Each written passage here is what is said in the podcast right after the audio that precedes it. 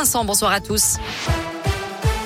À la une du changement en ce 15 février. Et oui, depuis ce matin, le délai pour effectuer sa dose de rappel du vaccin anti-Covid est ramené à 4 mois au lieu de 7 depuis votre dernière injection ou infection au Covid. 4 millions de Français risquent ainsi de perdre leur passe. C'est aussi la fin de la vente des autotests en grande surface. Dernier jour aujourd'hui. À partir de demain, vous ne les trouverez plus qu'en pharmacie. Notez que les détenteurs de faux passes vaccinales sont désormais exemptés de poursuites s'ils se font vacciner et ce, quel que soit le délai. Enfin, ce mercredi également, les discothèques vont pouvoir enfin rouvrir. Elles sont fermées depuis le 10 décembre.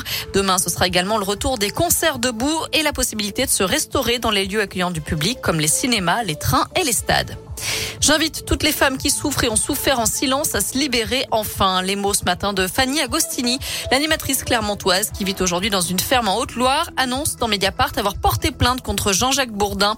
Elle accuse le présentateur vedette de RMC et BFM TV d'agression sexuelle en 2013. Lui nie les faits. Une enquête de police a été ouverte. Une enquête interne a aussi été lancée au sein de la chaîne.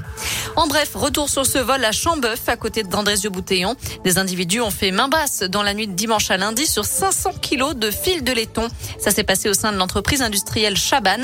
Selon le progrès, les gendarmes ont ouvert une enquête pour identifier les auteurs des faits.